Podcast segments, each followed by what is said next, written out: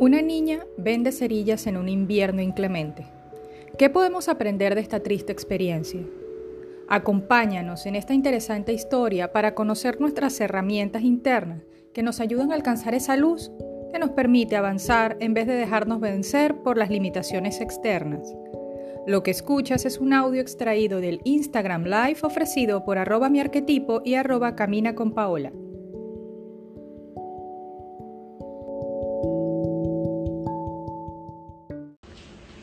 Bienvenidos.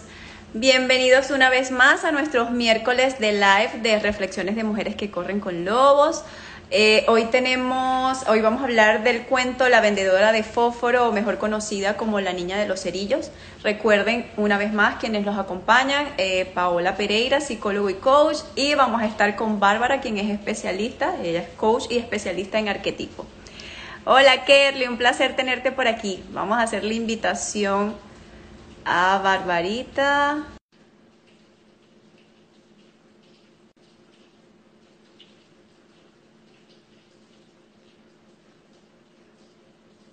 Aló, hola Barbarita, bienvenida. Hola, ¿qué tal? Un saludo, hola Kerly, un saludo muy grande. Ah, aquí está uniendo Diego también, bienvenido Diego. Hermeneutas y futuros hermeneutas. Así mismo. Así mismo. Bárbara, te abrazo, tan bella Kerry. Bueno, Barbarita, hoy tenemos un cuento bien bonito con unos temas pues que tal vez no hemos tocado en otros cuentos. Eh, mejor conocido, yo conocía este cuento, la, eh, Pincola lo tiene en su libro, recuerden que estamos hablando del libro de Mujeres que corren con lobos, Pincola lo tiene en su libro como la vendedora de fósforo, yo lo conocía como la niña de los cerillos. Y creo que tú también lo leíste con otro, con otro toque, ¿no? Que le da ella. La vendedora de cerillos. Exacto. Déjame consultar al experto. Miren esta belleza que son los cuentos de Andersen. Lo compré en un anticuario. Y miren qué belleza súper antiguo, me encanta, imagínense cómo lo estoy disfrutando. Yo juraba que te lo habías traído de allá de, tu casa, de esos cuando uno le compraba cuando era niño. No, lamentablemente cuando emigré, cuando me vine, no pude traerme mis cuentos, los tuve que dejar por tema de peso, por temas de espacio, pero esto es una cosa que me tiene súper encantada, me encanta. Bienvenida Elo y Lisbeth, qué bueno tenerlas por aquí. Bueno, Barbarita, si, si quieres te cuento el cuento. Empiezo a contarte el cuento de la vendedora de fósforo. Este cuento es un poco cortico, así que lo voy, lo voy a ir leyendo. Entonces, em, la vendedora de fósforo, había una niña que no tenía madre ni padre y que vivía en la espesura del bosque. Había una aldea en el lindero del bosque y ella había averiguado que allí podía comprar fósforos a medio penique y después venderlos por la calle a un penique. Si vendía suficientes fósforos, podía comprarse un mendrugo de pan regresar a su cobertizo del bosque y dormir vestida con toda la ropa que tenía. Vino el invierno y hacía mucho frío, la niña no tenía zapatos y su abrigo era tan fino que parecía transparente. Sus pies ya habían rebasado el color azul y se habían vuelto de color blanco, lo mismo que los dedos de las manos y la punta de la nariz. La niña vagaba por las calles y preguntaba a los desconocidos si por favor le querían comprar las cerillas, pero nadie se detenía ni le prestaba la menor atención. Por consiguiente, una noche se sentó diciendo, tengo cerillas, puedo encender fuego y calentarme. Pero tenía leña y aún así decidió encender las cerillas. Mientras permanecía allí sentada con las piernas estiradas encendiendo el primer fósforo, al hacerlo tuvo la sensación de que la nieve y el frío desaparecía por completo. En lugar de los remolinos de nieve, la niña vio una preciosa estancia con una gran estufa verde de cerámica y una puerta de hierro adornada. La estufa irradiaba tanto calor que el aire parecía ondularse. La niña se acurrucó junto a la estufa y se sintió de maravilla. Pero de repente la estufa se apagó y la niña se encontró de nuevo sentada en medio de la nieve. Temblaba tanto que los huesos de la cara le crujían. Entonces encendió la segunda cerilla y la luz se derramó sobre el muro del edificio junto al cual estaba sentada y ella lo pudo atravesar con la mirada. En la habitación del otro lado de la pared había una mesa cubierta con un mantel más blanco que la nieve. eh, y sobre la mesa había platos de porcelana de purísimo color blanco y una fuente había un pato recién guisado, pero justo cuando ella estaba alargando la mano hacia aquellos manjares, la visión se esfumó. La niña se encontró de nuevo en la nieve, pero ahora las rodillas y los labios ya no le dolían. Ahora el frío le escocía y se estaba abriendo camino por sus brazos y su tronco, por lo que ella decidió encender la tercera cerilla. A la luz de la tercera cerilla, un precioso árbol de Navidad, bellamente adornado con velas blancas y cintas de encaje y hermosos objetos de cristal y miles y miles de puntitos de luz que ella no podía distinguir con claridad. Y entonces contempló el tronco de aquel gigantesco árbol que subía cada vez más alto y se extendía hacia el techo, hasta que se convirtió en las estrellas del firmamento sobre su cabeza. Y de pronto una fulgurante estrella cruzó el cielo y ella recordó que su madre le había dicho que cuando moría un alma caía una estrella. Como llovida del cielo se le apareció su amable y cariñosa abuela y ella se llenó de alegría al verla. La abuela tomó su delantal y la rodeó con él, la estrechó con fuerza contra sí y ella se puso muy contenta. Pero poco después la abuela empezó a esfumarse y la niña fue encendiendo un fósforo tras otro para conservar a su abuela a su lado. Un fósforo y otro y otro para no perder a su abuela, hasta que al final la niña y su abuela ascendieron juntas al cielo, donde no hacía frío y no se pasaba hambre ni se sufría dolor. Y a la mañana siguiente encontraron a la niña muerta, inmóvil, entre las casas. Un final no muy feliz, pero ese es el final que nos toca de este cuento. Bueno, eh, según la recopilación miniatura de libros de Andersen que conseguí, eh, la niña se llama Violeta. Ah, no me sabía esa parte. Bueno, vamos a, vamos a conocer a Violeta entonces. Bueno, eh, gracias, gracias Paola por el cuento. vamos a comenzar, bueno, hablando un poco del contexto de este cuento y mm. también del contexto del escritor. Y quisiera, quisiera hablar un poquito sobre él en el sentido de que fue un hombre extremadamente pobre. De hecho, de, niño mendigaba para poder comer. Mm. Eh, su padre era un zapatero y su madre era la bandera y fue un hombre que de verdad eh, vivió en miseria, vivió como la niña de los cerillos en muchos, muchos momentos de su vida. Entonces, claro, esto me quiero traerlo a colación porque es interesante ver cómo proyectamos cuando escribimos y de qué manera la escritura puede hacerse sin duda un elemento o una herramienta de sublimación y, de, y terapéutica, o sea, una, una, sublimación terapéutica de lo que yo estoy sintiendo o de lo que yo estoy experimentando en ese momento. Es decir, escribir, crear cuentos, hablar de lo que yo estoy sintiendo, ponerlo en tercera persona, crear un personaje, me ayuda a lidiar con eso que está pasando en mi realidad. Y creo que una de las mejores formas de poderlo ver es, por ejemplo, lo que ocurrió con el laberinto del fauno, que ya he hablado de esto en otras oportunidades. En el laberinto del fauno, esta niña evadía su realidad imaginándose en un mundo sobrenatural donde incluso habían peligros. En este mundo fantástico y maravilloso como Alicia, que también evadía durmiendo, ¿no? Con sus sueños. Pero en el laberinto del fauno ella, ella se escondía, ella viajaba a este mundo que creaba para protegerse. Entonces Andersen lo hizo de esa manera, es decir, escribiendo sus cuentos logró drenar, sublimar, transformar aquello que estaba sintiendo de, de una manera que le permitió ser funcional después. A lo mejor si él no hubiese tenido esta herramienta, eh, no pudiésemos haber hablado o no pudiéramos hablar de un hombre extraordinario como en realidad fue, ¿no? Porque algún día hablaremos un poquito de la historia de estas personas que escriben estos cuentos. Creo que también son cuentos que vale la pena conocer, ¿no? Porque de alguna manera son ellos los que nos reúnen aquí. Y aquí, aquí Pero, vez más queda demostrado cómo el cuento te puede salvar, ¿no? Cómo el cuento de alguna manera te ayuda a mantenerte tal vez en esa autoprotección que necesitas en ese momento. Aquí queda otra vez demostrado, lo, como tú dices, el poder del cuento y de la escritura. Sí, no, no, sin duda. Y no olvidemos que, por ejemplo, otro de los cuentos que escribió Andersen fue El Patito Feo, por ejemplo. Entonces, e, él, sufrió precisamente de ese, de ese bullying, o de esa, o de esa, en esa época a lo mejor no, no era propiamente un bullying, pero sí de esa, esa desprecio precisamente por su pobreza, además que no era un hombre de, más de agraciado. Entonces, claro, de alguna manera eh, transformó esa sensación, esa emoción en los cuentos maravillosos que tenemos hoy.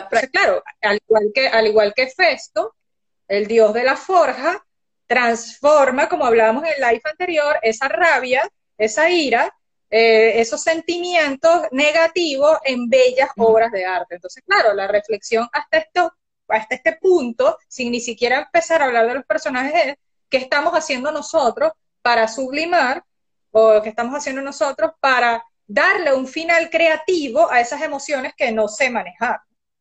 Sí, sí, porque prácticamente él está escribiendo y hablando de su propia historia, ¿no? Y eso es lo que le permite entonces hacer ese puente de, salvación y de conexión con, lo, con su creatividad y con lo que le permite, pues, de alguna manera impulsarse. Y me parece muy bien la, pregunta que hace, ¿qué estamos haciendo nosotros con esta, o sea, de qué manera estamos creando a lo mejor nosotros ese puente de, conexión y de protección y de salvación de esta historia emocional que estamos viviendo en este momento? Por supuesto, por supuesto, sin duda. Eh, otro aspecto interesante de este cuento es el, ambiente en el que se desarrolla, que también valdría la pena, reflexionar cómo estamos nosotros ante la indiferencia de la pobreza extrema, ¿no? O sea, eh, estamos viviendo o estamos viendo a través de este cuento y viviendo a través de la niña de los cerillos esa, esa indiferencia que había, esa polarización de, social que existía en aquel momento y que la mató de hambre y la mató de frío, ¿no? Entonces, claro, eh, podemos ver, podemos ver que esta niña muere de frío ante, eh, ante la cruel realidad de que fue completamente ignorada su situación y su realidad. Entonces, nuevamente reflexionamos en qué, está pasando, qué tan diferentes somos hoy de, la época de la niña de los cerillos, ¿no? O sea, qué, qué momento, eh, cómo estamos como sociedad ante, ante, ante los demás o qué estoy haciendo yo, ¿no? Y, se me viene, Bárbara, sí, yo, yo, yo creo 100% en lo que estás diciendo, que somos indiferentes ante ciertas situaciones sociales que están sucediendo, pero incluso hacia nuestras propias vidas somos indiferentes, hacia nuestras mm. propias emociones, hacia nuestro propio sentir somos indiferentes. Entonces, ¿cómo, cómo, cómo puedo ver más allá o cómo puedo hacerme eh, a lo mejor cargo de poder ver lo que está ocurriendo socialmente cuando yo me mantengo eh, de espaldas a lo que yo realmente estoy sintiendo viviendo. O sea, la indiferencia creo que es parte de nosotros, eh, hasta como un mecanismo de defensa, ¿no? De alguna manera no poder ver eso que hay y que me está, que me está haciendo daño y, que me causa dolor y pues lo, lo mantengo allí. Pero eh, me parece un punto bien importante que toca, que, que toca este, ese libro, que toca el cuento, la indiferencia y cómo engloba nuestras vidas en general, personal y social. Sí, sí, sí. Eh, otra cosa interesante, antes de entrar a hablar de los personajes de este cuento, que me llamó la atención apenas lo leí, fue, bueno, lo que es obvio, no hay un final feliz, ¿no? Entonces nosotros estamos acostumbrados a los cuentos de hadas con final feliz, y este no, lo, no lo tiene. De hecho, no hay manera de cambiarlo, porque em, con el paso de los vamos a entender, vamos a entender que estos cuentos de hadas, cuando se escribieron, no estaban hechos para niños, estos cuentos son para adultos. Es por eso que algunos de los desenlaces a lo mejor son un poco bruscos, porque no estuvieron pensados para, para ese fin. Sin embargo, con el paso del tiempo, y como los protagonistas eran niños, se llevaron los cuentos de hadas a los niños. Y con esto hubo una licencia abro comillas para los que nos escuchan en podcast, de todos los cambios que se hicieron de estos cuentos de hadas para hacerlo children friendly, amigable para los niños. Y hemos visto una deformación que indecorosa de los cuentos de hadas hasta el punto que vemos cuentos de hadas que no se parecen en lo absoluto a lo que fueron cuando fueron escritos, ¿no? Entonces, claro, perdemos una riqueza extraordinaria cuando vemos estos cuentos transformados que, bueno, sin ir muy lejos, la misma sirenita de Anderson. ¿sí? O sea que la transformación de ese cuento eh, es brutal. Entonces, claro, está muy bonito y tal, ¿sabes? Para los efectos de los niños, pero para el, cuento original está muy lejos de ser así. Entonces, claro, estamos más acostumbrados a ver finales radicales y mortíferos, digamos, en fábulas o en mitos, ¿no? En, mitos podemos ver que, bueno, son bastante sangrientos y bastante eh, eh, digamos, poco cuidadosos de la forma. Y las fábulas también, porque en las fábulas, por ejemplo, la cigarra de la hormiga, la cigarra muere de frío. ¿Sabes? O sea, eh, la muerte de la cigarra es, una, es una, forma que tiene la fábula de enseñar, mira, si tú no trabajas como la hormiga, te vas a morir de frío como la cigarra, ¿no? Entonces la cigarra muere. Y, y no sé si es por el hecho de que son animales y de alguna manera no nos sentimos eh, eh, proyectados directamente ante el animal, que no reconocemos esta muerte de estos seres imaginarios como algo que potencialmente me está tocando a mí, pero cuando vas creciendo te vas dando cuenta, ostras, las cigarras puedo ser yo en algún momento de mi vida, ¿no? Exacto, exactamente. Sí, exacto. Siguiéndote lo, lo, lo que estás diciendo, Sí, realmente, y fíjate que, que, tenemos más conexión cuando dice este, que Anderson escribía de su propia historia, ¿no? Entonces podemos ver y podemos vernos también nosotros allí, pero cuando lo haces desde el animal, pues hay una, una, una eh, lo saco, no lo proyecto directamente, sino que lo saco y este, puedo entender lo que es desde, desde el afuera, no, no, no desde lo mío. Pero, bueno, yo me quedo, yo me quedo con todo esto que estás diciendo, me quedo, me quedo con, con, el proceso que él hizo para salvarse, ¿no? Cómo se protegió de esa manera para salvarse con, con su, con su, con su escritura y, y, con sacar todo ese proceso que estaba, que estaba sintiendo.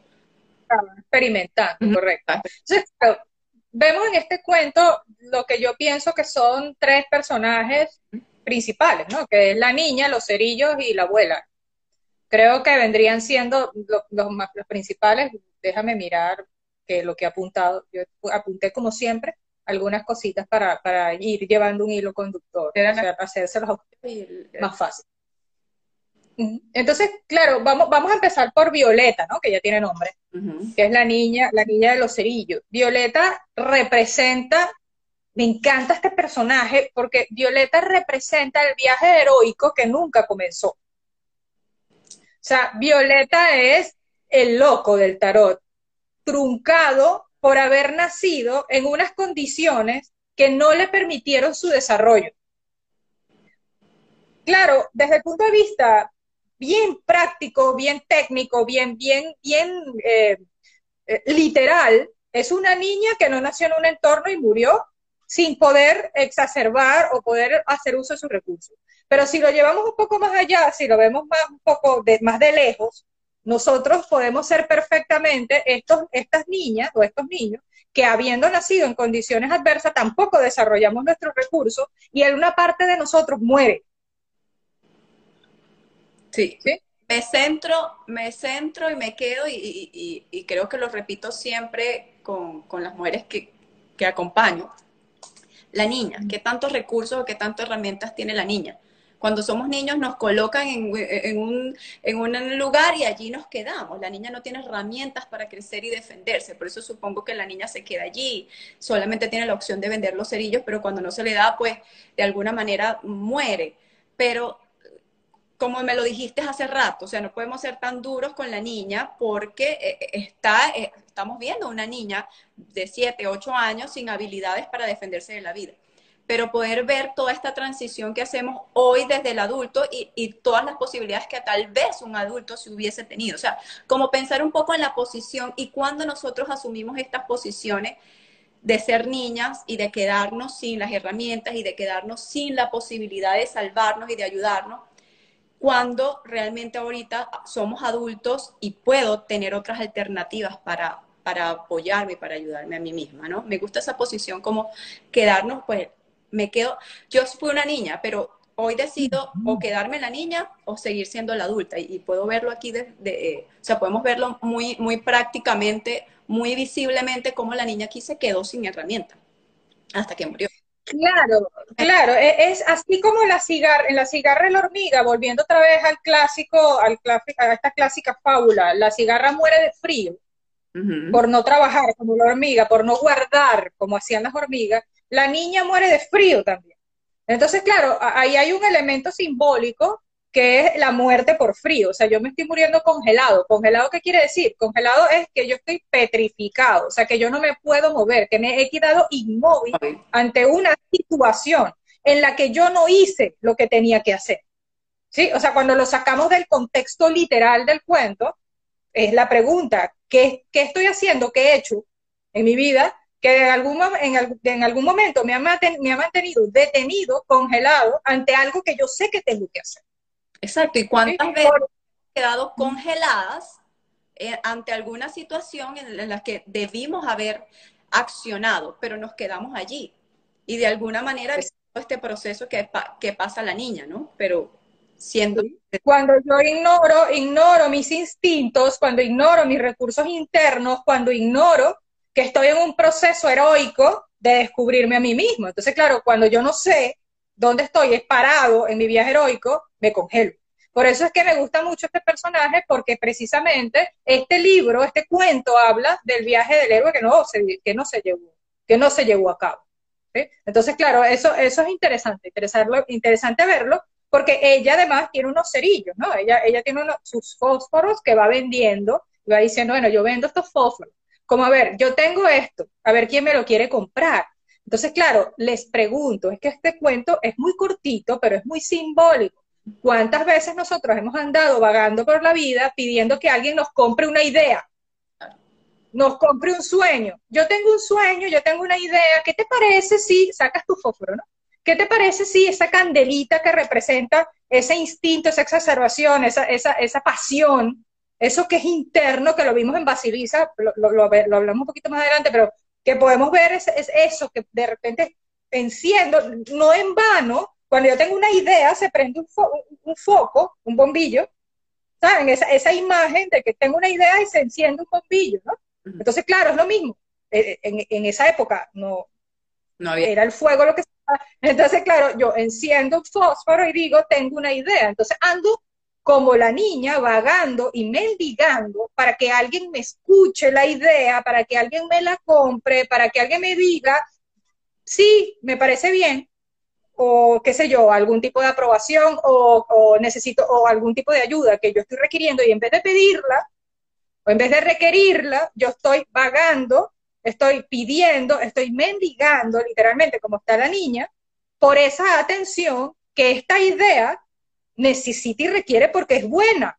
Es buena porque es mía, es buena porque nace de mí, de mi potencial creativo. Entonces, claro, enciendo el fósforo y le pido a la gente en la calle, por favor, ¿sabes? Cuando los recursos los tengo yo. Por eso se muere. O sea, por eso supongo que la niña tiene que morir, porque es que, como tú dices, la idea era mía porque tengo que buscar desde afuera la aprobación. Entonces, cuando no encuentro esa aprobación o esa ayuda externa, entonces hay una parte de mí que va muriendo, que se va secando, que se va congelando hasta quedarse allí, porque no, no la defiendo, no, no, no, no sigo, no sigo eh, de alguna manera eh, combatiendo por ella, sino que, ¿sabes? Se me apaga, como no, no recibí de, de afuera lo que estaba buscando, pues la apago y me quedo, ¿no? Entonces hay una parte mía y una parte como mujer, y digo mujer porque, bueno, me, me, coloco en mi posición y en tantas veces que nosotros hemos estado en esa espera o en esa ayuda externa que prácticamente damos nuestra luz y la apagamos porque no es bien recibida, ¿no? ¿Cuántas veces y cuántas, en cuántas situaciones hemos estado eh, y hemos decidido apagar nuestra luz, quedarnos y, más, voy más allá, voy más allá porque esto es algo que, que, vamos, que a lo mejor a muchos de ustedes les va a resonar, y es el hecho de cuántas veces no se han visto ustedes en la situación, como la niña de los cerillos, encendiendo ideas para otros. Es decir, yo creo que tú deberías hacer esto y te va a ir buenísimo en la vida. ¿Qué te parece si tú, que, mira, tengo esta idea que estaba pensando que es perfecto para ti? todo el tiempo hacia afuera, incluso haciendo uso de mis propios recursos, de mi propio calor, de mi hoguera interna, sacando eh, trocitos de llama encendida, de madera encendida para otros, sin darme cuenta de que yo no estoy haciendo nada para mantener esa hoguera encendida dentro de mí. Y te tienes que, te tienes que morir congelada. Te tienes que morir. Claro, eventualmente, eventualmente de tanto dar astillitas encendidas, me voy a, me voy a, me voy a secar, me voy a morir no, no, olvidemos, no olvidemos que... Perdón. Perdón. No, no, no. No, no, no, es que tenemos un poquito de, retraso. No, no. Eh, en ese sentido de que me doy, me doy tanto, o sea, me entrego tanto que obviamente eh, tengo que morir de alguna manera, o sea, me tengo que secar, me tengo porque me entregué, me di tanto al otro que me anulé por completo. Entonces, eh, es lo que puede representar esta, esta muerte simbólicamente hablando, o sea, ese, ese anulamiento de mí misma, de mi conexión conmigo, de tenerme, de darme, de estar para mí y no seguir entregando lo que es mío, lo que es mi luz.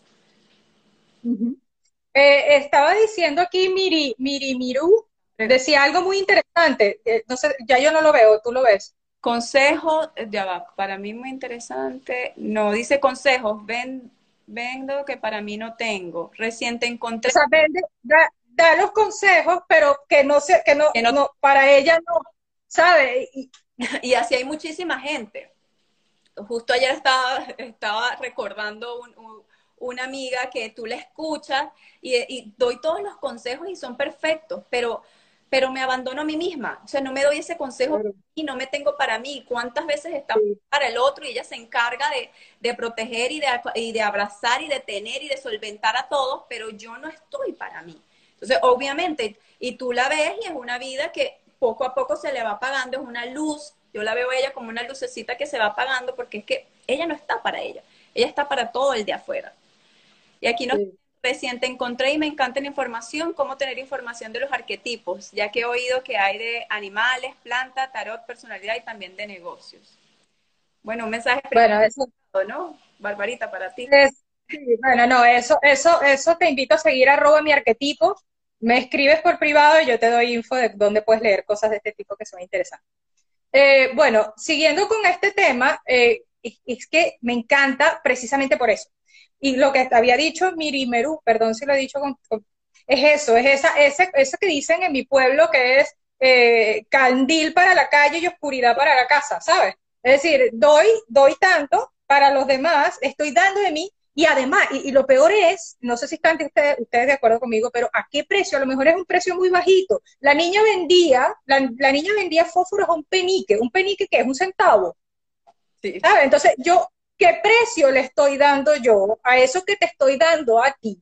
Que a lo mejor tú no le estás dando el valor a ti, a lo mejor tú dices, yo no voy a pagar un penique por eso, pero para mí tiene un valor enorme porque yo estoy sacando de mi hoguera, yo estoy sacando de mi fuego interno para ti. Entonces el precio, el precio que, yo estoy, que yo estoy recibiendo, el precio que yo estoy dando siempre va a ser muy bajo en relación a lo que voy a recibir y eso genera frustración, eso, eso, eso genera rabia, eso genera una gran cantidad de emociones que hacen precisamente de agua que va a apagar ese fuego y eventualmente me voy a congelar. Claro. Eso, eso, eso genera rabia, eso genera una gran cantidad de emociones que hacen precisamente de agua que va a apagar ese fuego y eventualmente me voy a congelar. Claro. ¿Sí? no en vano, no en vano mitológicamente tenemos a la diosa Estia, que es la diosa del fuego, es la diosa del hogar, y ella simboliza esa llama que está encendida dentro de las casas donde la familia se reúne. Cuando la gente se casa, se casaba en esa época, encendían una hoguera en el hogar para los novios, para dar, dar, dar a entender que en ese momento se ha creado un hogar, un hogar de fuego, un hogar donde la gente se acerca a comer y a estar. Si yo no tengo eso, yo no tengo comunión de mis partes, o sea, mis partes no van a tener un fuego interno donde sentarse a conversar. Sí, sí me explico la Y, ahí te, completo y, y, recordamos que hablamos de hogar a manera de tenerme a mí misma, ¿no? Si yo no tengo, si yo no me siento misma como ese hogar mío, si yo no, si yo no me establezco como el propio hogar, pues sigo dando, y es muy bonita lo que cuentas de prender la hoguera, de prender el calor. Claro, cómo yo me doy a mí misma calor, cómo yo misma prendo mi hoguera, yo cómo yo misma prendo mi luz y mi energía. Si yo no me doy, si yo no, no tengo conciencia de, del hogar interno que tengo, pues me voy a seguir vendiendo eh, con tan poquito, me voy a seguir regalando, me voy a seguir dando y, y, y, necesito hacer ese proceso de, de, entender y de crear mi propio hogar que es mío, que soy yo, que está aquí, que es interno, que no tiene que ver con, el, con lo de afuera, ni con la familia, ni con la pareja, sino lo mío. Correcto, correctísimo. Desconectados de ese hogar y de esa llama interna. Exactamente, exactamente. Entonces, claro, hasta este punto hemos visto cómo, cómo de la nada, de una niña que se muere de frío porque está vendiendo, está vendiendo fósforo, podemos sacar tanta información. Y es por eso que los cuentos de hadas son tan ricos y, y cada símbolo representa, ojo, que para ustedes a lo mejor representan 200 millones de cosas diferentes y eso es lo bonito y lo enriquecedor y, que lo comenten también me, encanta porque, porque hace esto mucho más, mucho más amplio. O sea, lo que estamos diciendo acá no está escrito en piedra. O sea, cada, cada símbolo es para cada persona diferente, ¿sí? Entonces, claro, volvemos otra vez al fuego con los con cerillas y me parece muy interesante rememorar a Basilisa. Recordemos que Basilisa es otro cuento que pueden ver aquí en Reflexiones Mujeres que Corren con Lobos, bien en Camina con Paola o en la historia de Takada, Lobos de arroba mi arquetipo. Eh, Basilisa es una niña que luego de haber vivido un proceso, la maga, la bruja, Baba Yaga, le da el fuego que ella necesita para prender la hoguera. miren, miren nuevamente la analogía del fuego de las hogueras del hogar. Del hogar, en el, me refiero hogar al fuego, ¿sí? Eh, hogar, la palabra hogar de casa, viene del hogar de fuego, o sea, de esa, de esa fogata a la que la, en la, a la, a la uy, me enredé, a, donde alrededor la gente se reúne, ¿no? Entonces, claro, Basilisa, Basilisa se apaga el fuego de su casa y ella tiene que salir corriendo a buscar fuego donde va, a llegar. Y ella le da el fuego, y ese fuego es el que ella trae de vuelta, ¿no? Pero ese fuego ella se lo ha ganado. Eso es un fuego que le da a ella sabiduría. Ella, ella regresa a su casa, pero completamente transformada por el proceso. La niña, por eso es que les digo que este cuento es maravilloso porque es el viaje del héroe que no se da. Entonces, esta niña no tiene cómo encender, no tiene cómo mantener, mantener encendido este fósforo porque la pobre no tiene recursos internos. No puede, no puede porque a lo mejor está rodeada de frío. Y ahí vemos una... O sea, no hay... Como la niña no, la niña no tiene crecimiento, nadie, es que me voy mucho a la analogía de la, cuando yo me quedo en la niña siendo adulta. ¿Qué pasa cuando yo me quedo en la niña siendo adulta? Pues no hay crecimiento, no hay avance, no hay un proceso, no se abre, porque es que la niña no tiene herramientas, no se puede defender, entonces me quedo allí. Y me encanta esa analogía de la niña y de su muerte, porque podemos ver cuántas veces nosotros hemos estado posicionadas en nuestra niña interna y desde allí no solventamos nada. O sea, yo necesito hacer y pararme mis pies de adulto para poder tener entonces ese viaje heroico del que tú estás hablando, o, del que hizo Basaliza, por ejemplo. Porque ella, se, ella, ella, ella viene transformada en ese proceso de adultez y de, de, de lo que ella asumió para entonces enfrentarse a esta familia que prácticamente se la quería ¿no? devorar. Claro, entonces vemos, vemos como está diciendo aquí nuestra amiga del tarot y de los arquetipos, sí, e, efectivamente, este arquetipo que representa a esta niña es el arquetipo del inocente, el arquetipo del loco, la que inicia el viaje del, héroe. Y esa, y esa persona a la que se refiere Paola, que es esta que no crece, que está pegada, está anclada en esta imagen de su niño interno, es el arquetipo del puer se llama el puer eterno, que puede ser masculino o femenino, y lo podemos ver en el síndrome de Peter Pan, estos hombres que no crecen nunca, o estas niñas como la Coré, antes de ser Perséfone, la diosa del inframundo, que se quedan, se quedan cortando flores y oliendo narcisos sin darse cuenta que hay un gran proceso de crecimiento al cual simplemente eligen no ir, ¿no? Entonces, claro, esto es una niña que no va a pasar por ese proceso. Ella muere antes de empezar ese proceso y eso es posible. Nosotros podemos vivir una vida muertas, congeladas en la niña de los fósforos. ¿Por qué? Porque encendemos nuestras ideas que se quedan en ilusión. Nos quedamos soñando, soñando en aquello que puede ser y no, no es.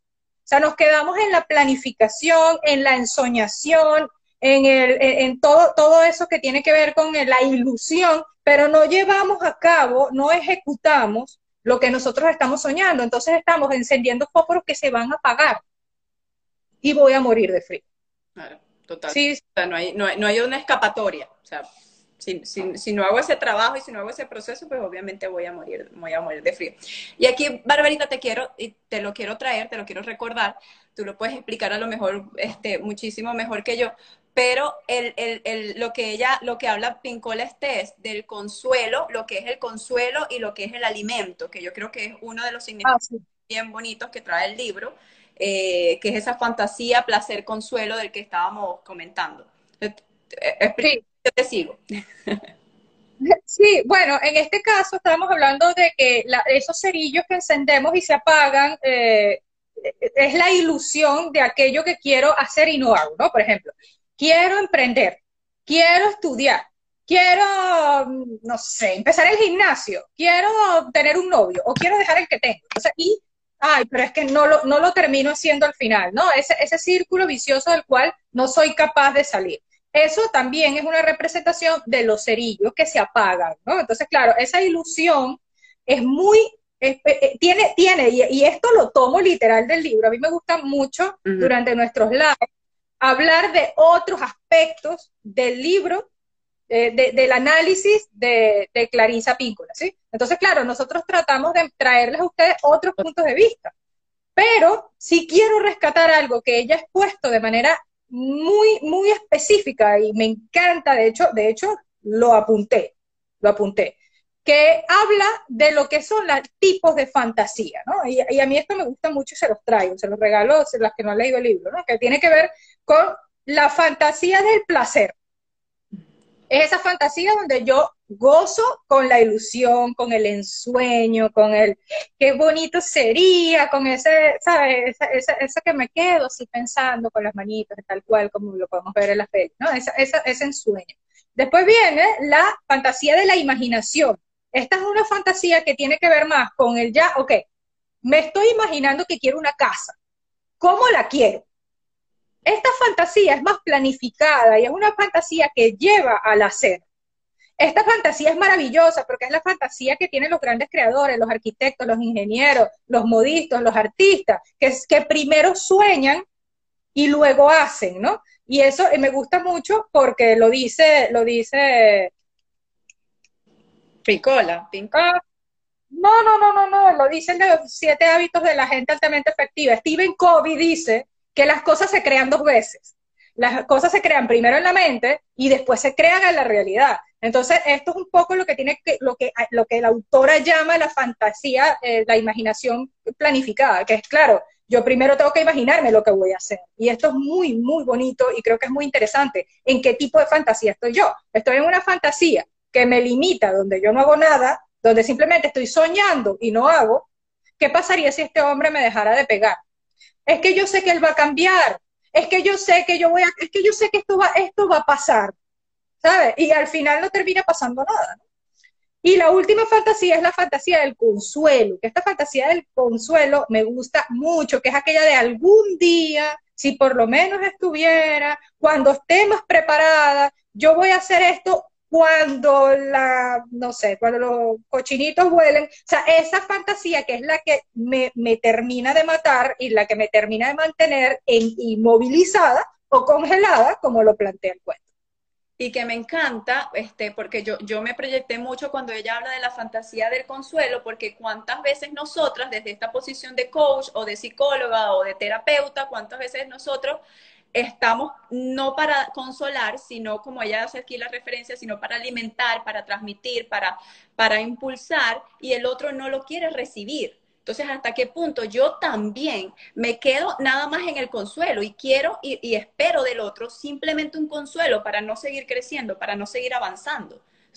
Cuando yo me quedé mucho en el, hasta qué punto, cuántas veces, este, Barbarita, hemos tenido nosotros un cliente que se va porque no recibió el consuelo. Tú le das las herramientas, como, como se le da las herramientas a, la adulta, las herramientas que esta niña no tuvo, pero ellos no, ellos no, ellos no, no, las, no las toman, sino que se quedan en la posición a lo mejor de este, de este, de este consuelo de esta niña sin, sin alternativas y sin, sin impulso. O sea, me encantó. Claro, y, es que, y, es que, eso que estás diciendo es muy interesante y muy importante, y los terapeutas que están aquí, psicólogos que nos acompañan, van a poder darse, van a poder a lo mejor decir, ostras, es verdad. Y es la razón por la que mucha gente prefiere ir para donde la mejor amiga que para donde un terapeuta o un psicólogo, porque la mejor amiga va a alimentar la fantasía del placer. Tranquila, chica, que él va a cambiar.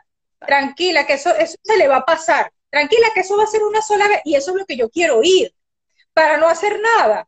¿Sabes? Entonces, claro, si voy al terapeuta, el terapeuta me va a decir cuatro preguntas, me va a hacer cuatro preguntas, o me va a poner en una situación en la que yo voy a tener lamentablemente que hacer algo al respecto. Entonces, mucha gente, la gente que no está lista, no vuelve al terapeuta, no vuelve al coach, no vuelve a ningún lado. Porque claro, yo prefiero estar en la fantasía del placer, pero no en la fantasía que me invita a planificar y crear, ¿no? Entonces, yo creo que, yo creo que ese, ese punto, yo le doy, le pongo una estrellita positiva a ese comentario de, del autor en el libro que me encantó.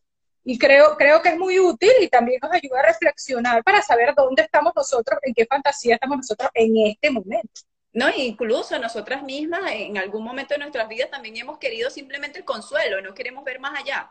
O sea, yo te lo muestro desde la parte psicológica, pero también hay un punto en el que nosotras pues estuvimos allí, que después tuvimos nuestro proceso de entender, de ver y de, de, aceptar las herramientas, claro, porque uno siempre está en ese proceso de autoevaluación y pues o, eh, hay algún, en, un punto en el que te toca o asumes o asumes. Pero sí, lo podemos ver desde, como tú dices, o sea, desde afuera, donde yo me posiciono, donde yo estoy, y lo podemos ver desde el lado de, de nosotras como especialistas, porque es que cuántas veces eso ocurre ¿Cuántas veces sale corriendo la persona que no está lista para, para seguir viendo o para seguir desarrollando sus propias alternativas y sus propias herramientas? Porque eh, eh, esa, esa es la, la, intención. Aquí nos dicen, Gianni, gracias Gianni, me encanta este tema. Qué bueno. Bueno, estamos en comentarios, a lo que quieran comentar, alguna pregunta o, completar lo que estamos diciendo.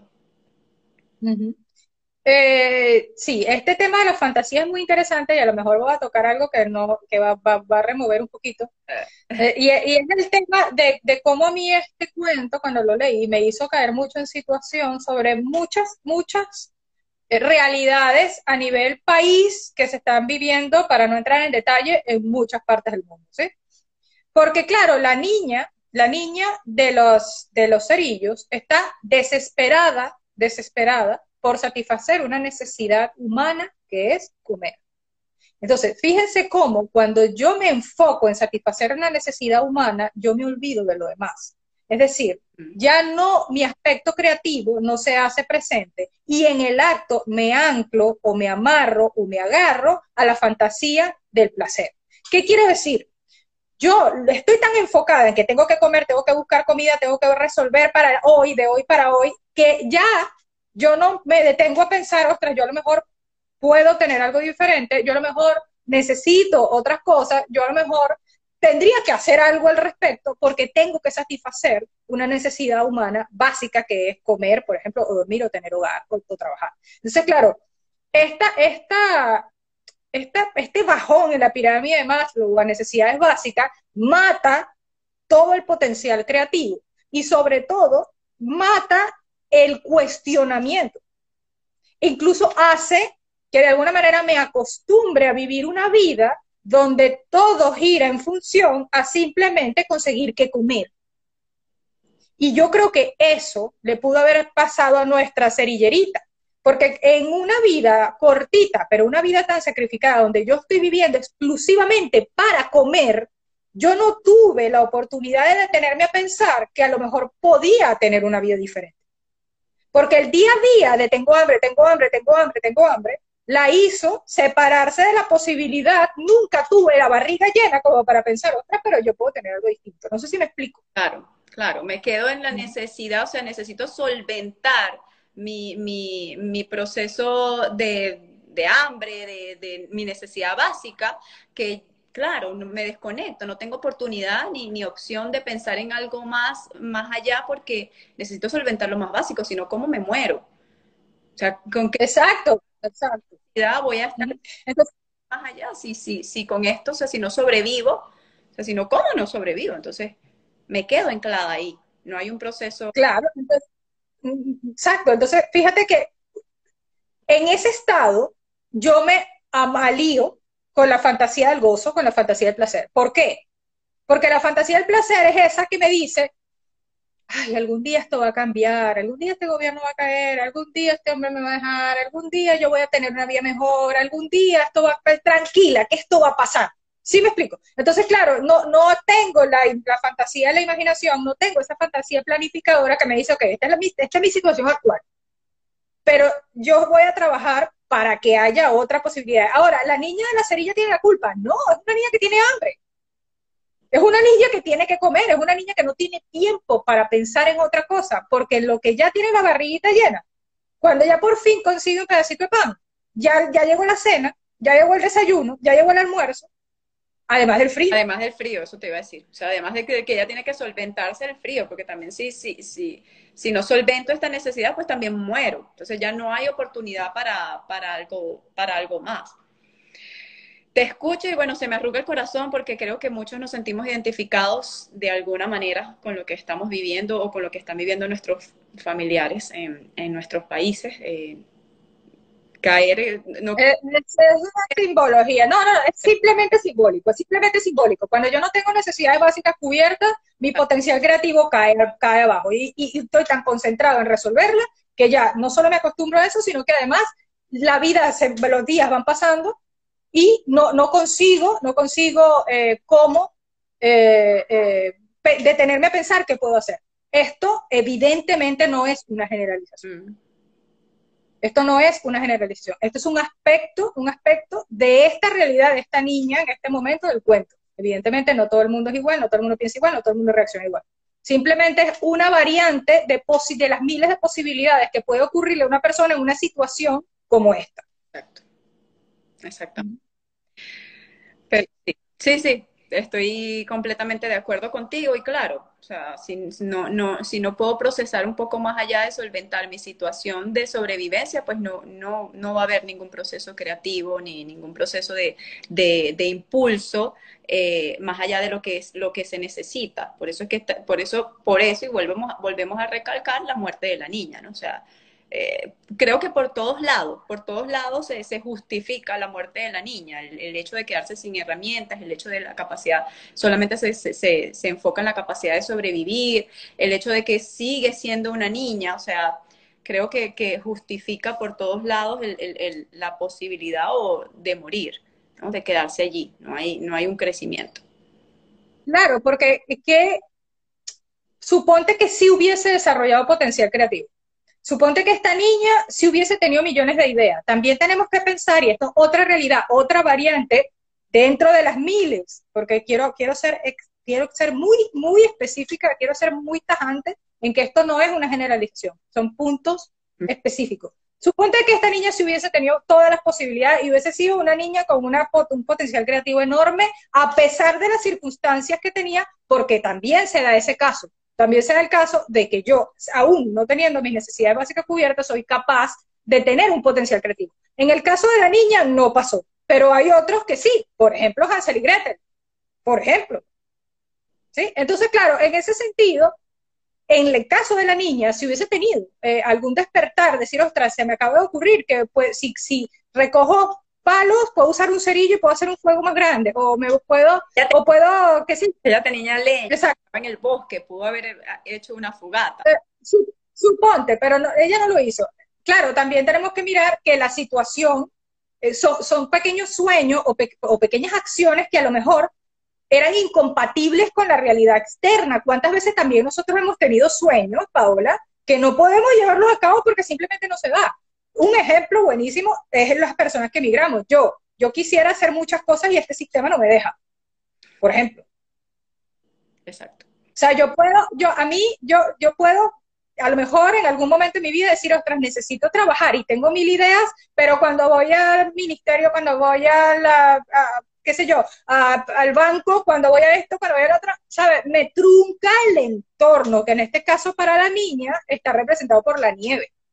Exacto la nieve y la falta de... Entonces, sí, entonces esa es otra variante que podemos ver dentro de, de las alternativas de los multiversos o universos paralelos de este cuento. Claro, y como tú dices, que es un punto específico para cada quien y para cada quien es diferente, y hablas de esta niña, pero también hablas de eh, Hansel y Gretel, eh, hasta qué punto entonces también las posibilidades de yo poder hacer, aunque el sistema me reprima, aunque el sistema me cierre, de alguna manera, qué otra cosa yo, a lo mejor con qué otra cosa yo conecto, con qué otra cosa yo me invento, qué otra cosa creativa. Entonces, allí como dejar cada, cada situación, cada situación es diferente y cada punto es diferente, eh, pero bueno, volver a recordar cuáles son las herramientas que yo sí puedo desarrollar para no morir a lo mejor de frío o de hambre como, como en el caso de esta niña y volvernos a centrar en nuestros pies de adultos.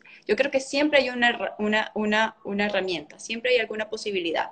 Y si no, si no la veo, pues tratar de pedir ayuda, ¿no? No consuelo, no consuelo, sino la ayuda que yo necesito para poder ver más allá y no quedarme ante la misma indiferencia mía, que, es uno de los puntos que también tocamos, ante la misma indiferencia mía de no ver esto que yo estoy necesitando o en lo que necesito ayuda. Todos hemos estado en algún punto y en algún momento en la necesidad de buscar ayuda, de recibir ayuda pero hasta qué punto yo, yo estoy siendo indiferente con esto que, con esta necesidad que tengo de, apoyo, de, de sostén, eh, y, que, y que puedo, que puedo pues, eh, desarrollar los mecanismos para encontrarla tal vez afuera.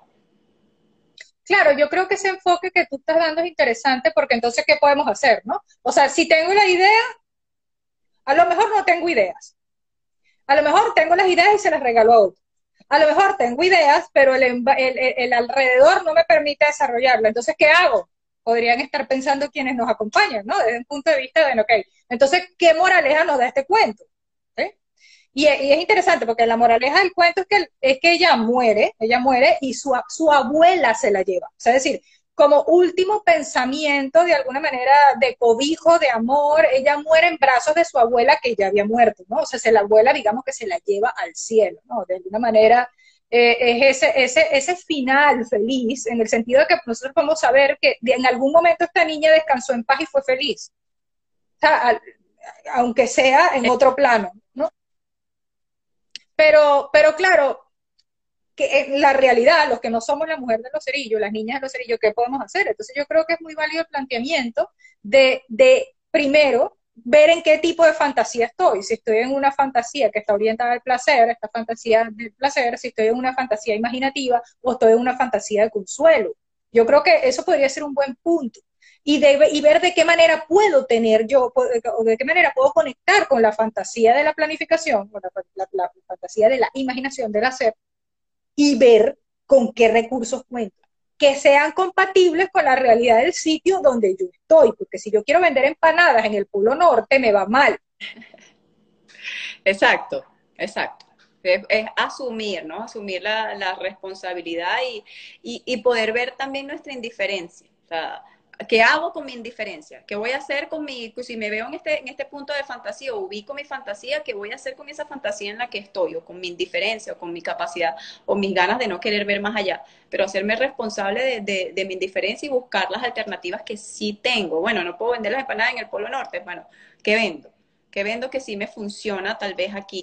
Este, Exacto. No conecto con eso y me encuentro sin salidas y no encuentro cómo ayudarme a mí misma buscar la, alternativa, no quedarte en el consuelo, no quedarte en el, en el, no puedo hacer nada, sino entonces buscar la alternativa este, que realmente te funcione o pedir la ayuda, no el consuelo, vuelvo a repetir, que realmente te pueda impulsar y empujar a darte las herramientas que necesitas para salir este, y cambiar de vender tal vez no las empanadas, pero sí otra cosa que sí te funcione en el Polo Norte, pues, que y pensando en eso, en el tema de las necesidades básicas, volviendo otra vez a lo que es Maslow y lo que es tener las necesidades cubiertas versus mis sueños. Entonces, es decir, ¿qué hago? ¿Me sigo mis sueños o cómo? ¿No? Entonces, porque pareciera como que dar mis, eh, dedicarme a mi sueño en este momento no me va a dar una, una retribución inmediata para mis necesidades básicas.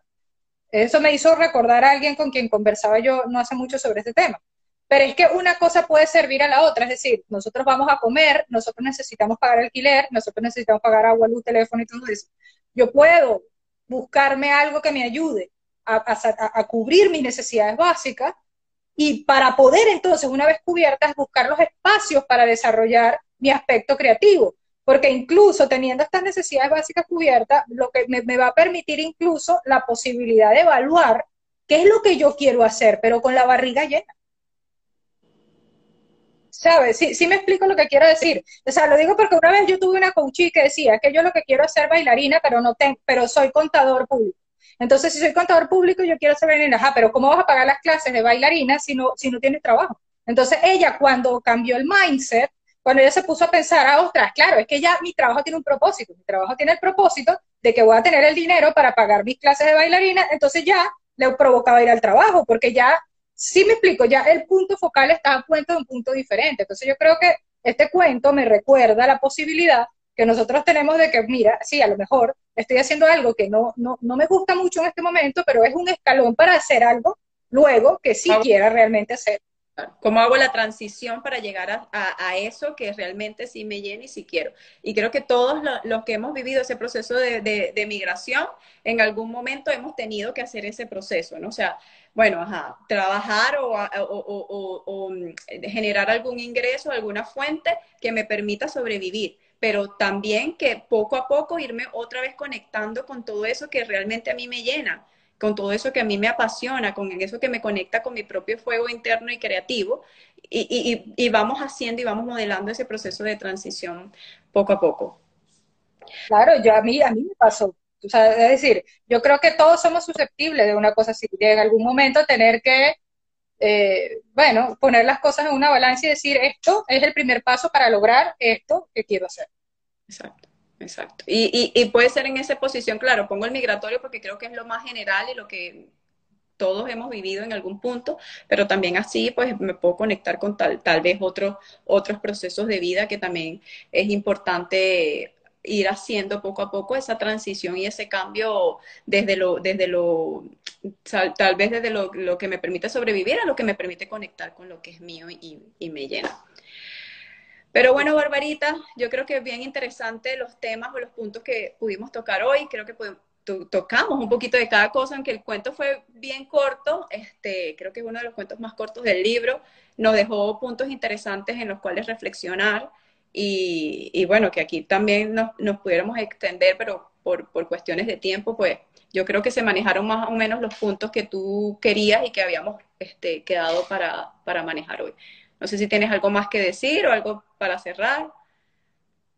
No, nada, simplemente recordar eso, recordar la fantasía, recordar qué en qué tipo de fantasía estoy, qué quiero hacer, hacia dónde me quiero dirigir y no permitir congelarme, tratar de mantenerme caliente internamente para no congelarme con todo lo que en el exterior en este momento me está causando dificultad y frío. Sí, yo me llevo eso, me llevo esa, ahorita que lo dices, me llevo ese calor este, hogareño que yo necesito prender y activar y crear en mí misma y que a veces no depende del, exterior ni, ni, de los de afuera, sino que depende de mí misma para yo sentirme eh, em, generadora de, mi propia, de mis propias creaciones y mis propios fuegos.